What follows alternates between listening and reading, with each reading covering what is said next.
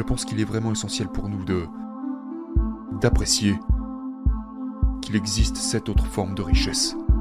Et l'une d'entre elles est la famille. J'ai coaché beaucoup de milliardaires, des gars qui ont des jets et des yachts, qui ont des fortunes phénoménales, mais qui ont le cœur brisé parce qu'ils ont perdu cette connexion, particulièrement avec leurs enfants. Une autre forme de richesse qui est incroyablement importante, c'est la santé. Je veux dire, genre, quelqu'un m'a dit un jour que la santé est la couronne sur la tête d'une personne bien portante que seule la personne malade peut percevoir.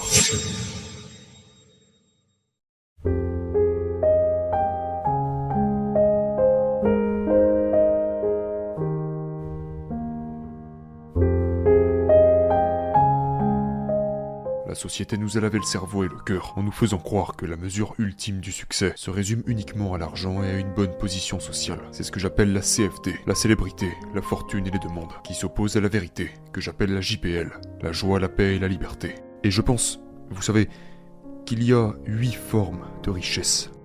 Et l'argent n'est qu'une seule de ces formes de richesse. Maintenant, pour tous les créateurs d'entreprises qui te suivent et qui me suivent, est-ce que l'argent est-il important Absolument qu'il l'est. Il vous donne la liberté, la philanthropie, il vous apporte des moments magiques, il vous permet d'aider les autres.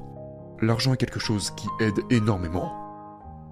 Mais selon moi, il existe cette autre forme de richesse. Nous allons les passer en revue. Et je n'ai toujours pas répondu à ta question sur les tactiques de la guérison du cœur, mais je vais te répondre juste après avec certains outils qui sont présentés dans mon livre. Je pense qu'il est vraiment essentiel pour nous de d'apprécier qu'il existe cette autre forme de richesse et l'une d'entre elles est la famille.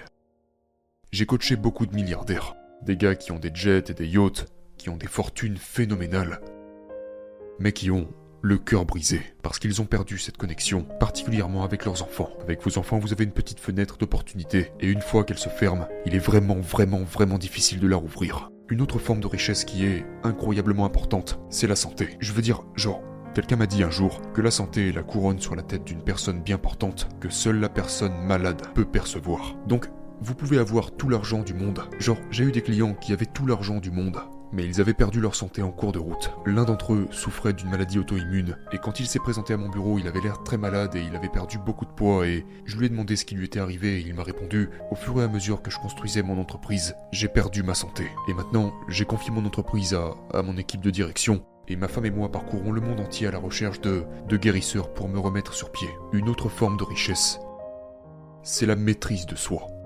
Je veux dire, je pense que la mission ultime de la vie est la connaissance de soi. Si vous vous rendez au temple de Delphes, au-dessus de l'arche il est écrit Connais-toi toi-même. Tous les grands saints et sages disent que le but de la vie est de faire ce voyage pour comprendre vos dons et vos talents, pour construire votre caractère, pour construire cette intimité et cette fluidité avec votre bravoure, votre créativité et votre productivité.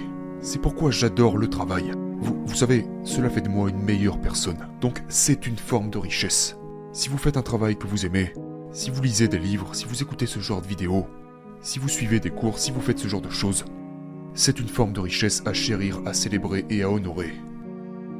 Et la dernière forme de richesse, c'est, ce que j'avais l'habitude d'appeler l'héritage, mais désormais je ne crois plus à l'héritage comme je l'ai mentionné plus tôt. C'est la serviabilité, c'est l'impact. Si vous arrivez à aider une personne, par jour, et j'invite tous les auditeurs à le faire.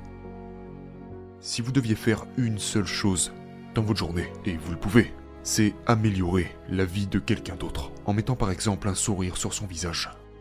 Si vous arrivez à faire ça, alors votre journée fut très très spéciale.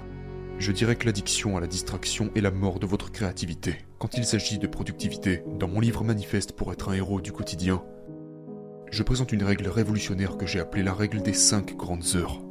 Donc, vous n'avez pas besoin de travailler 7 heures par jour. Je ne souscris pas à cette école qui prône qu'il faut travailler dur à longueur de journée. Je travaille jamais bien plus de 4 heures par semaine. Je prends 4 mois de congé plein chaque année. La manière dont j'arrive à faire ça est présentée dans mon livre, à travers mon système de conception hebdomadaire. Mais quand je travaille, je suis loin de toute distraction. Il y a une différence entre le vrai travail et le faux travail. Il y a une différence entre être occupé et être productif.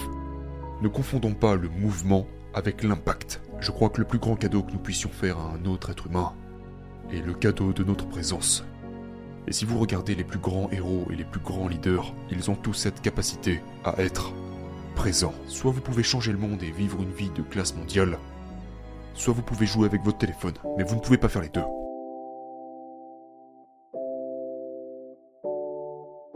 Je pense que nous nous devons de trouver du temps, sur une base quotidienne, sinon une base hebdomadaire, pour s'éloigner du bruit, afin que nous puissions commencer à réentendre les signaux de la vérité.